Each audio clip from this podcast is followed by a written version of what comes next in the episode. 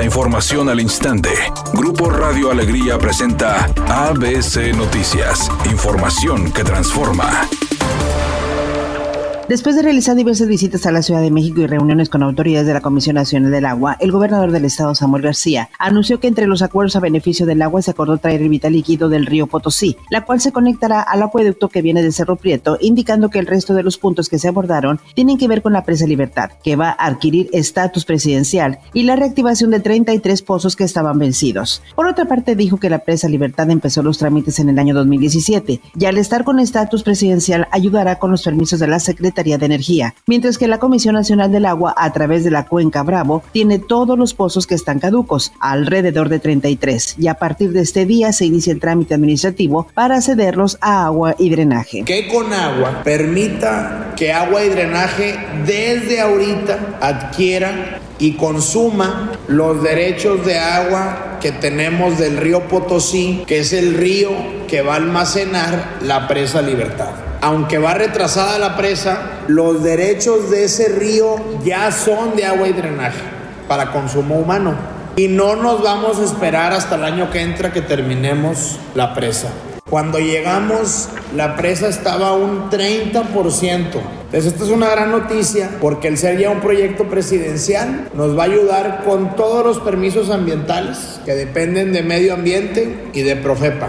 Pero también nos va a ayudar con los permisos de energía porque por esa presa pasa un ducto y entonces todos los trámites Jesús Horacio González renunció este miércoles a la dirección de Parque Fundidora y se presume que ante una sesión extraordinaria del Consejo de Administración presentó su renuncia. Así lo señalaron las fuentes que indicaron se desconoce el motivo por el que dejó este cargo al afirmar que su propuesta de reforma eléctrica no viola los acuerdos del Tratado Comercial México-Estados Unidos-Canadá, conocido como TEMEC, el presidente López Obrador denunció que funcionarios del gobierno de Estados Unidos han venido a México a plantear su desacuerdo y están aliados con partidos políticos para desacreditar la reforma eléctrica. Es muy claro de que hay intereses de las empresas y que están metidos haciendo como le llaman lobby en la Cámara de Diputados, en la Cámara de y en el Poder Judicial, las empresas extranjeras y gobiernos extranjeros.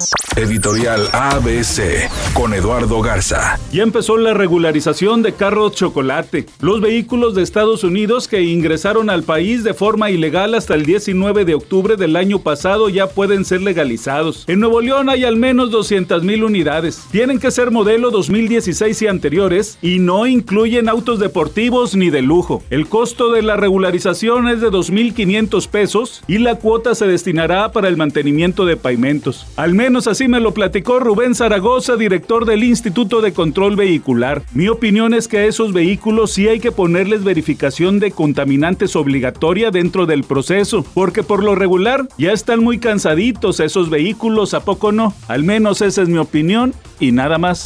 ABC Deportes informa, los Rayados del Monterrey hoy tienen partido 7 de la tarde contra Toluca, partido que estaba pendiente. Rayados tiene el control de su destino para poder aspirar hasta el cuarto lugar de la tabla general, ganando los dos partidos pendientes que tiene. Hoy de visitante en Toluca, una plaza difícil, van sin Funes Mori, pero esperando obviamente que el equipo de Víctor Manuel Bucetich mantenga esa aspiral ascendente. Ojalá que saquen un buen resultado contra el Toluca.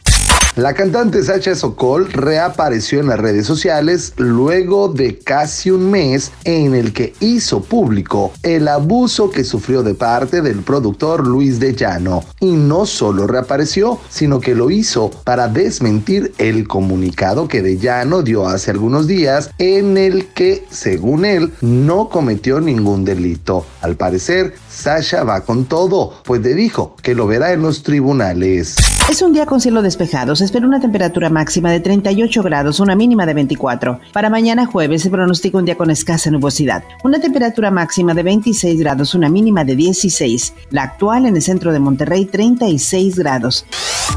ABC Noticias. Información que transforma.